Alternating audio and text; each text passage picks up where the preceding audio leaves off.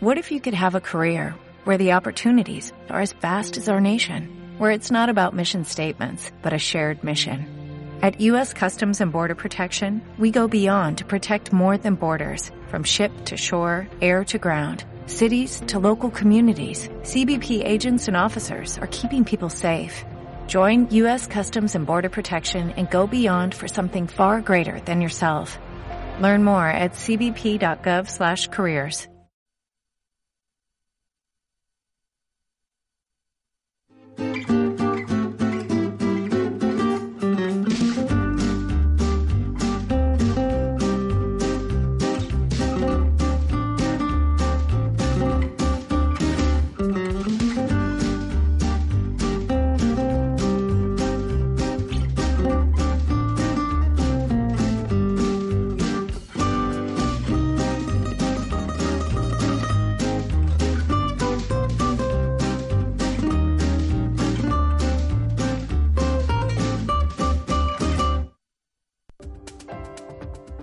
la empresa no da marcha atrás, la huelga en el sector de autobuses es inevitable. Así lo ha manifestado a Ceuta Televisión el presidente del comité de empresa de Jadú Almadraba, José Antonio Blanco, que explica además que en caso de recibir una negativa respecto al pago de los atrasos, la intención es hacer una huelga indefinida en las horas puntas. No, pues una asamblea y damos la huelga y en principio hemos pensado hacer una huelga indefinida las horas puntas solamente, para poder aguantarla durante mucho más tiempo. La directora del área de fomento de la delegación del Gobierno, Laura Manzano, ha participado este miércoles en una serie de reuniones en Madrid que permitan rescindir el contrato con la empresa que actualmente lleva a cabo la ampliación de la N352. La insolvencia, tanto técnica como económica de la actual empresa, lleva a esta decisión. Ahora mismo el principal problema es incluir este cambio en el proyecto de presupuestos generales del Estado para el próximo año, según fuentes del centro gubernativo. Y Ciudadanos ha denunciado este martes que el Gobierno ha enviado un decreto a los vecinos de los grupos El Rocío instándoles a que tomen urgentemente medidas cautelares y a que rehabiliten sus fachadas. Una reclamación que los vecinos llevan años realizando al Ejecutivo debido a que muchas de estas viviendas aún son propiedad de Envices y que tendría un coste de 40.000 euros por portal. Lo que hace es obligar a los vecinos a cada uno de los portales adoptar medidas cautelares con carácter de urgencia y acometer obras de reparación. Las medidas de urgencia las valora el Gobierno en 3.000 euros y las de reparación en 35.000 euros, unos 40.000 euros por portal, un total de unos 200.000 euros para los dos bloques.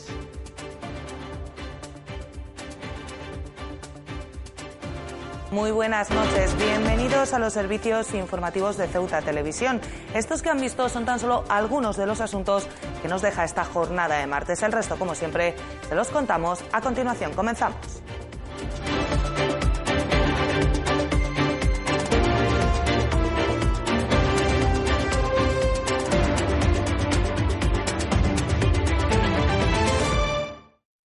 La huelga en el sector de autobuses aún puede evitarse si la empresa acepta los términos planteados en el anterior acuerdo alcanzado en agosto. El presidente del comité de empresa de Jadú Almadraba, José Antonio Blanco, afirma que no les queda más remedio que acudir a la movilización, salvo que la empresa pague los atrasos a los que se comprometió y este convenio solo tendrá vigencia para 2018, recuerda el sindicalista. La huelga en autobuses Jadú Almadraba es inevitable, cuenta el presidente del comité de empresa, salvo que la gerencia acepte aplicar los acuerdos alcanzados durante la negociación en agosto. José Antonio Blanco, no obstante, insiste en dar un tiempo a la empresa. La empresa nos pone encima de la mesa un 1,5%, después de haber llegado a unos acuerdos en lo que es la feria, que nosotros hemos aceptado y por parte de ambas partes, tanto por la empresa como los trabajadores. Pues ahora la chaca de que las tarifas no han subido en fecha que le habían prometido lo que es la ciudad y que no tiene solvencia suficiente como para hacer frente al, a la subida que nosotros habíamos pactado. Nosotros, nosotros ya no podemos dar un paso atrás, ya tenemos un convenio firmado prácticamente y nos están obligando ahí a, a la huelga. Blanco señala que la huelga de producirse no tendría fechas concretas, sino que sería indefinida en horas puntas. pues haremos una asamblea y formalizamos la huelga y en principio hemos pensado hacer una huelga indefinida en las horas puntas solamente para poder aguantarla durante mucho más tiempo. Por otra parte, el representante sindical no pasa por alto que precisamente en 2019 saldrá a concurso la licitación del servicio de autobuses, por lo que la duración del convenio es otro obstáculo en la negociación. El que se está fraguando solo tiene vigencia hasta el 31 de diciembre, aunque la empresa insiste en que el nuevo convenio sea de carácter bianual. Efectivamente, el año que viene sale a concurso de la concesión, no sabemos si esta empresa va a permanecer dando servicio o vendrá otra, otra empresa. Es una incertidumbre que también tenemos los trabajadores. Por eso nosotros tenemos también hincapié en hacer convenios solamente por un año. Y esta empresa pues también tiene, quiere hacerlo por dos años. Nosotros no, no estamos en la labor, queremos dos años, ya habíamos firmado nosotros por un año. La obra de ampliación de la N352 cambiará de empresa adjudicataria próximamente. Según han confirmado Ceuta Televisión fuentes de delegación del Gobierno, la situación de insolvencia, tanto económica como logística de la actual adjudicataria, va a motivar ese cambio a fin de que las obras no se demoren en el tiempo.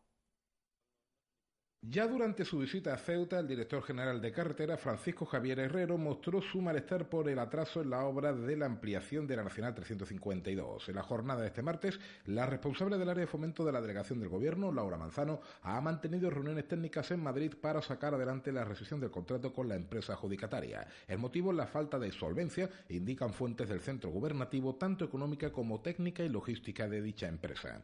De momento no se informa oficialmente de la nueva adjudicataria, aunque todo parece apuntar a una de las grandes constructoras de nuestro país. Este es un extremo que está por confirmar y que tal vez pueda conocerse con detalle a lo largo de las próximas jornadas. Las gestiones, según fuentes de delegación, se centran ahora en conseguir que la obra sufra el menor de los retrasos posibles y que pueda haber consignación presupuestaria para continuarla en 2019, dado que los presupuestos generales del Estado se encuentran aún en fase de negociación. Y en el capítulo de sucesos les contamos que un vehículo de la policía local y otro de bomberos han sido apedreados esta mañana en la subida al Príncipe Alfonso, según han confirmado a Ceuta Televisión fuentes de la ciudad autónoma. El modus operandi ha sido similar al de otras ocasiones. La policía ha ido a escoltar a los bomberos que acudían a sofocar un incendio en un vehículo y se han encontrado con una lluvia de piedras, afortunadamente sin consecuencias.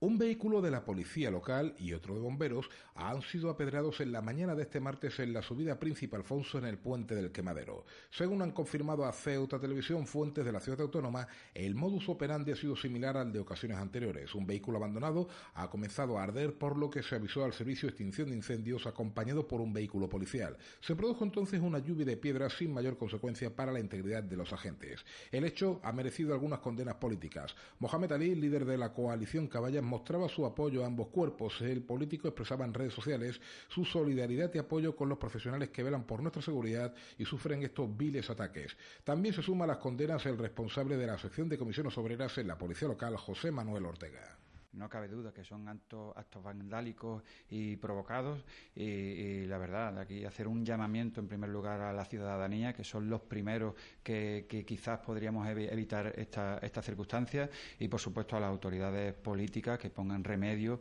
a, estas circunstancias que finalmente eh, posiblemente, bueno, eh, eh, esperemos que nunca, que nunca ocurra de lamentar una, una, una víctima y la visibilización de las mujeres en los cuerpos de seguridad del Estado y autonómicos, así como en las Fuerzas Armadas, sigue siendo un objetivo pendiente. Así lo estiman los sindicatos y las plataformas profesionales que se han unido precisamente para reivindicar un mayor papel femenino en estos cuerpos. En la policía local, según José Manuel Ortega, hay apenas una decena de mujeres y ninguna en la escala de mando. Las previsiones apuntan a que será en 2022 cuando una mujer en España llegue por primera vez al generalato en las Fuerzas Armadas. Treinta años después de que las primeras mujeres se integraran en el ejército, solo hay una con el rango de coronel. Esta circunstancia, la poca presencia de mujeres y menos aún en los cuadros de mando, es lo que ha llevado a sindicatos o entidades como el Sindicato Unificado de Policía, a Asociación Unificada de Militares Españoles, a Asociación Unificada de la Guardia Civil o Comisiones Obreras a crear una plataforma para visibilizar a la mujer. El representante de Comisiones Obreras en la Policía Local de Ceuta, José Manuel Ortega, explica cómo surgió la iniciativa. Pues queríamos dar eso, eh, ver eh, las carencias que tenían las mujeres en, esta fuerza y cuerpo de seguridad, eh, visibilizar cuáles son los, problemas que ellos tienen, que haya un mayor número de, mujeres dentro, dentro de estos cuerpos que haya quizás también un compromiso de, igualdad, igualdad real y sobre, eso, y sobre todo también que haya una equidad que, que tiene que ser necesaria para el acceso, pero no solamente para el acceso, para el acceso y también para la promoción. Ortega aclara que, por ejemplo, en la policía local de nuestra ciudad las mujeres rondan la decena de miembros sin ninguna en el cuerpo ejecutivo. Pues ahora mismo con la compañera o los compañeros, si Dios quiere, que están por, por aprobar, que están en periodo de práctica, hay una, una mujer, entonces serían 11 mujeres en total eh, sobre una relación de 296 96 policías totales que hay. Eh, ¿qué es lo que, ¿En qué se traduce? Con un 4% de, de, mujeres. Eso hablamos en la escala básica, digamos, de policía. Si nos vamos a la escala de mando de oficial, subinspector, inspector, eh, intendente, superintendente, por supuesto, y sabemos que no hay ninguna mujer. Pues. La misma situación se produce, cuenta el sindicalista, en otros cuerpos de seguridad, aunque también admite que en cierto modo es lógico, dado que las primeras mujeres se incorporaron hace tres décadas. Por supuesto, es cuestión de tiempo, es cuestión de, de muchísimo trabajo que queda por hacer. Para eso es la creación de esta plataforma.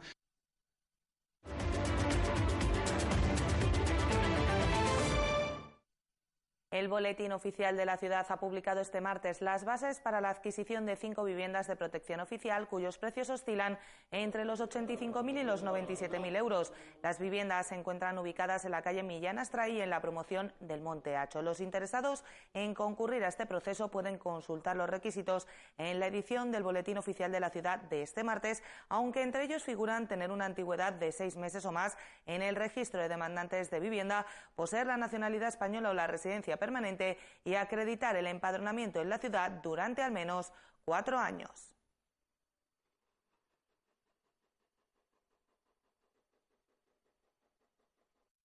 Y no dejamos de hablar de vivienda porque Ciudadanos ha denunciado este martes que los vecinos del Rocío tendrán que hacer frente a la rehabilitación de las suyas. Así al menos se desprende del decreto que se les ha hecho llegar exigiéndoles la puesta en marcha de medidas cautelares con carácter de urgencia. Una rehabilitación que tendría un coste por bloque, por portal, perdón, cercano a los 40.000 euros.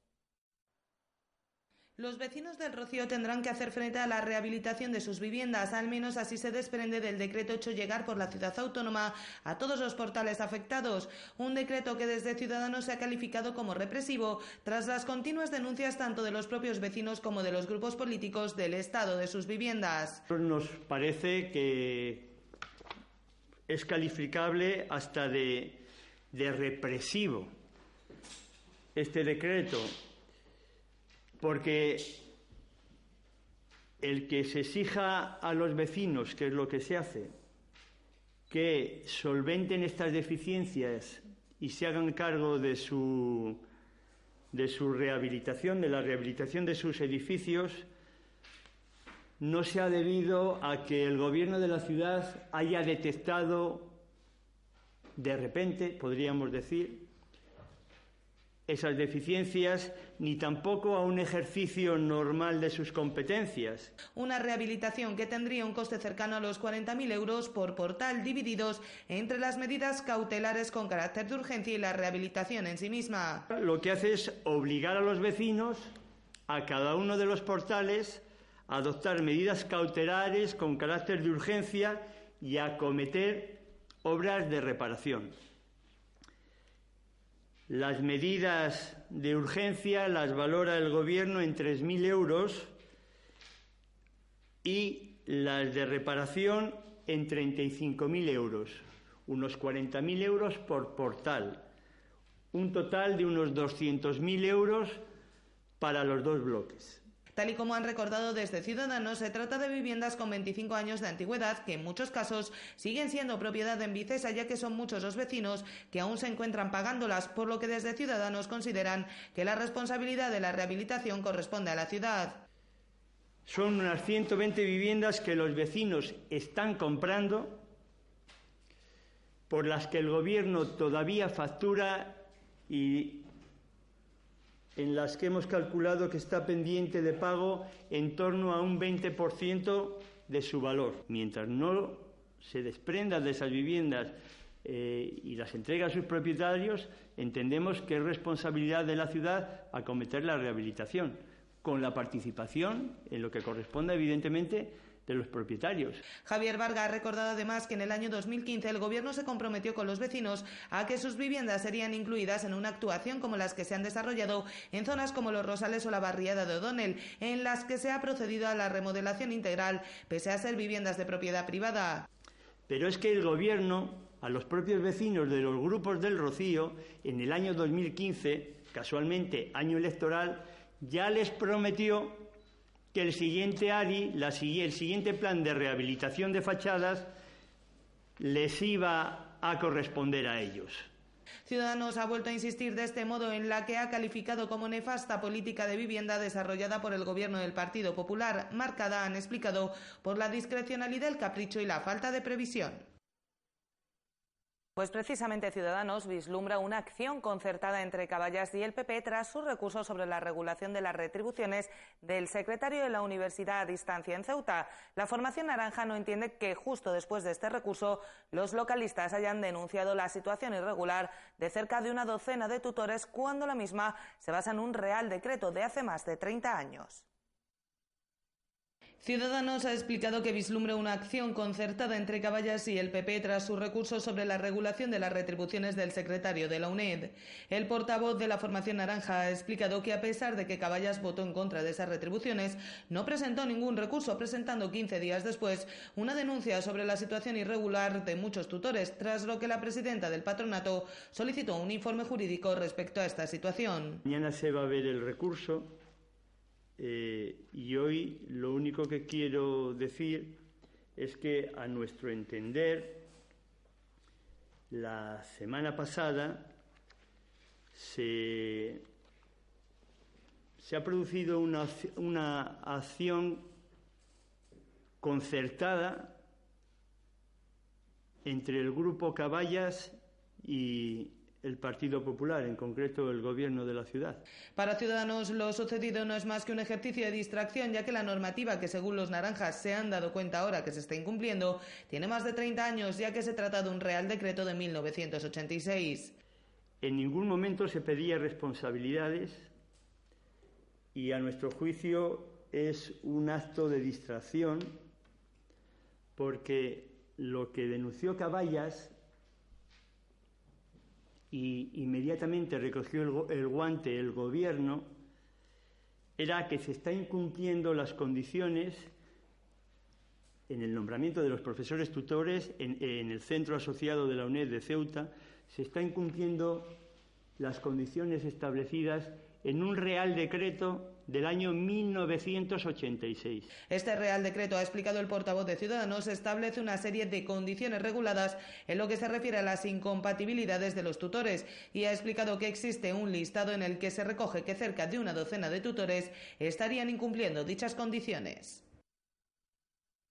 La respuesta no ha tardado en llegar. Caballas ha tachado de tonterías las acusaciones de Ciudadanos respecto a una posible acción concertada de los localistas con el gobierno del Partido Popular. Su portavoz ha recordado que él fue el primero en denunciar la modificación de retribuciones del secretario de la UNED y ha explicado que su denuncia respecto a los tutores viene precedida de un requerimiento de los servicios centrales de la Universidad a distancia. Caballas ha tachado de tonterías las acusaciones de Ciudadanos respecto a una posible acción concertada de los localistas con el gobierno del Partido Popular.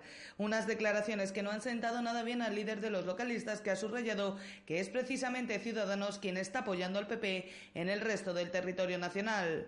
La obsesión de Ciudadanos con Caballas es de todo ya conocida a lo largo de toda la legislatura pero me parece que no todo vale, ¿no? Hay que tener cierto rigor en política. Lo que no puede ser es uno fantasear, inventarse y decir tonterías. Si la gente tiene sentido común, que vea a nivel nacional quién apoya al PP. No es caballas, ¿eh? Es ciudadanos. O sea, las políticas del PP son compartidas, apoyadas sistemáticamente en todos los rincones de España por ciudadanos hablar aquí de otra cosa es intentar tomarle el pelo a la gente. Mohamed Ali ha puesto sobre la mesa que el representante de su grupo en la reunión del patronato de la UNED votó en contra de la modificación de las retribuciones del secretario de la UNED, que además intervino mostrando su rechazo a esa medida. Lo que ha denunciado Ciudadanos del secretario se puede tirar del acta, del acta de la Junta de la UNED y ver la intervención del miembro de Caballas en, ese, en, esa, en esa junta en relación al salario y al incremento del secretario. Denunciado y rechazado denunciado y rechazado por Caballas. Respecto a su denuncia relativa a ciertas irregularidades en las condiciones de algunos tutores de la UNED, que Ciudadanos considera como una distracción, Ali ha explicado que son los servicios centrales de la Universidad a Distancia los que han alertado a la propia UNED Ceuta de que está incumpliendo una normativa del año 86. Son los servicios centrales de la UNED, los servicios centrales de la UNED, los que se ponen en contacto con UNED Ceuta para alertarles que hay una normativa del año 1986, no existía caballa, en 1986 yo tenía 11 años, que, se, que contravienen determinados profesores y profesoras que hay en el centro asociado de la UNED de Ceuta. No se pueden tener dos, dos salarios eh, provenientes de administraciones públicas y ser tutor de la UNED. Y eso es lo que ha dicho Caballa. Es por ello, ha señalado Mohamed Ali, que teniendo en cuenta que hay un requerimiento y apercibimiento de los servicios centrales, Caballas ha reclamado que la UNED en Ceuta cumpla con las condiciones establecidas en el Real Decreto y que cubra las plazas que se generen mediante convocatorias públicas. Eh, teniendo en cuenta que hay un requerimiento y un apercibimiento de los, de los servicios centrales de la UNED de una normativa de 1986, lo que tiene que hacer la UNED Ceuta es cumplir y evitar que haya profesores que tengan dos sueldos públicos y sean tutores y que esas plazas se cubran con concursos y convocatorias públicas. Esto es lo que dice Caballa. En otro orden de cosas, Caballa solicitará al Pleno de la Asamblea que se posicione a favor de la subida del salario mínimo interprofesional recogida en el proyecto de presupuestos generales del Estado. Para Caballas, esta, esta, subida, si bien no es suficiente, es necesaria para comenzar a equiparar este salario a unos estándares que garanticen unos niveles de vida dignos. Caballa solicitará al Pleno de la Asamblea que se pronuncie a favor de la subida del salario mínimo interprofesional acordada por el Gobierno de la Nación y Podemos de cara a su inclusión en el proyecto de presupuestos generales del Estado para el próximo año. Una subida que para los localistas no es suficiente, pero sí necesaria para comenzar a equiparar ese salario a unos estándares que garanticen que los ciudadanos puedan gozar de unos niveles de vida dignos. Creemos que es importante ir eh, equiparando los estándares eh, de salario mínimo interprofesional a los que hay en Europa. ¿no? Por lo tanto, la subida a 900 euros nos parece necesaria, insuficiente, pero necesaria, y por eso creemos que un pronunciamiento del Pleno es importante, ¿no? de cara a que todos los poderes públicos vayan sumándose a la senda de ir incrementando, repito, el salario mínimo interprofesional a unos estándares mínimos que garanticen unos niveles de vida dignos a todas las ciudadanas y todos los ciudadanos de este país. Una solicitud plenaria que difícilmente podrá ser aprobada en el Pleno después de que el Partido Popular, por boca de su senadora por Ceuta, Fátima Mohamed dos Santos, se pronunciara en contra de esta medida por considerar que no ha contado con la opinión de las entidades empresariales y que podría suponer un incremento en las cifras de desempleo y la precariedad laboral, algo que para el portavoz de Caballa supone un ejercicio de falta de responsabilidad, especialmente cuando bajo su punto de vista ha sido el Partido Popular el que ha llevado a la sociedad española a su situación de empobrecimiento. Me parece de, de, muy poca responsabilidad por parte del Partido Popular. El Partido Popular debería, en primer lugar, hacer autocrítica porque es el principal y máximo responsable del empobrecimiento de la sociedad española. La reforma laboral la llevó a cabo el Partido Popular la precariedad laboral ha sido como consecuencia de las políticas del Partido Popular y creo que un salario mínimo interprofesional digno es estrictamente necesario para que la sociedad española avance. ¿no? Esto lo dice cualquier estudio económico eh, riguroso. Respecto a los efectos que esta subida podría tener en una ciudad como Ceuta, Mohamed Ali ha explicado que aunque no es suficiente, mejora la calidad de vida y la posibilidad de consumo de las familias humildes. Además, ha subrayado es un paso en el camino de comenzar a equiparar el salario mínimo español con el del resto de los países europeos. Nosotros creemos que eso mejora, no de la manera que nosotros quisiéramos, pero sí mejora eh, al menos la calidad de vida y los, la, la posibilidad de consumo de las familias eh, humildes de, esta ciudad y de este país. ¿no? Yo creo que la gente no puede vivir con 700 euros. Es cierto que tampoco puede vivir con 900, pero ah, es un síntoma de mejora y es el primer paso en un incremento progresivo que nosotros creemos que debe producirse en los próximos años a la hora de equiparar un salario mínimo profesional que ya no solo supere los 1.000 euros, sino que esté pues, como está en otros países de nuestro entorno. ¿no? Y finalmente, el portavoz de Caballa se ha referido este martes al proyecto de presupuestos de la ciudad presentado por la consejera de Hacienda, Kisi Chandiramani. Mohamed Ali ha subrayado que su grupo todavía se encuentra estudiando el presupuesto, pero que no comparte las políticas proyectadas para el próximo año por parte del PP. Los localistas, ha explicado su portavoz, dejarán patente su postura en el debate presupuestario. Probablemente sí. Nosotros eh, el presupuesto de la ciudad todavía lo estamos estudiando. Eh, evidentemente no compartimos en absoluto las políticas proyectadas para el siguiente ejercicio por parte del Partido Popular y efectivamente Caballas viene demostrando en los últimos años que tiene una alternativa pues a la hora de gestionar los recursos de esta ciudad y los plasmará en el debate presupuestario.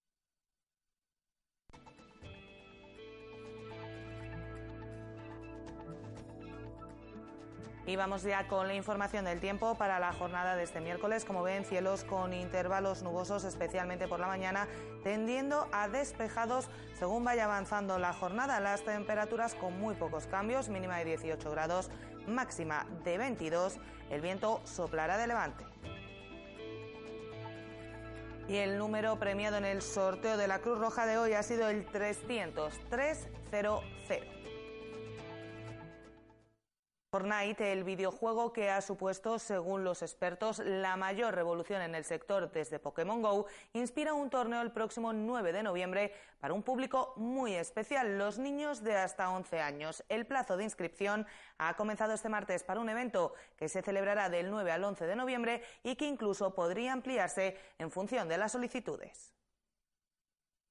Es un shooter, como así se denomina los videojuegos en los que el protagonista siempre es un tirador, pero sin embargo es un shooter que literalmente ha enganchado a miles de personas en todo el mundo. En la historia de los videojuegos siempre se relacionará 2018 con Fortnite. Dicen los expertos que la mayor revolución en el sector desde Pokémon Go. Pero ¿por qué? La pregunta la responde Cristina González de la Asociación Septenfrates. Primeramente que se puede jugar casi en cualquier plataforma, dentro de nada incluso lo tendremos ya para jugarlo en móvil. Se puede jugar desde Play, Xbox, PC, eh, Nintendo Switch eh, además de eso, es un juego que es gratuito.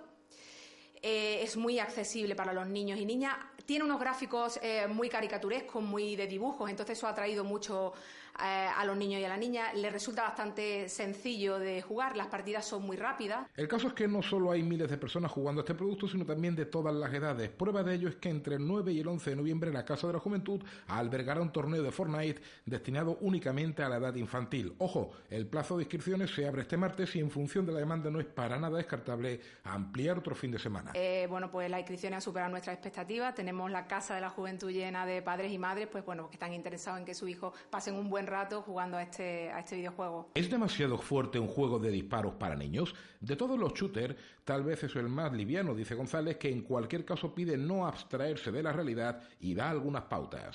Eh, nosotros sí que en el torneo vamos a dar también algunas recomendaciones a los padres y las madres para que pues también eh, tengan alguna cautela, no solamente con este videojuego, sino eh, con todos los videojuegos. Pero tampoco podemos satanizar los videojuegos, tampoco podemos mandarle a los padres, a las familias un mensaje alarmista de los videojuegos. Los videojuegos no son ni buenos ni malos en sí. Es el control parental, es el tiempo que pasan jugando, en la selección de los videojuegos que, eh, que utilizan. Es muy importante también que el padre se alfabetice en videojuegos porque tiene que saber a qué está jugando su hijo. Los precios, dos euros y medio para los benjamines y tres euros para los juniors, con varios premios relacionados, como no, con el videojuego que ha hecho historia han visto una opción de ocio para los más pequeños de la casa en el fin de semana posterior al Puente de la Mochila. Nosotros nos vamos ya, no sin antes recordarles que pueden seguir toda la actualidad de la ciudad en nuestros perfiles en las redes sociales Facebook y Twitter y, como no, aquí en www.ceutatv.com. Hasta mañana. Adiós.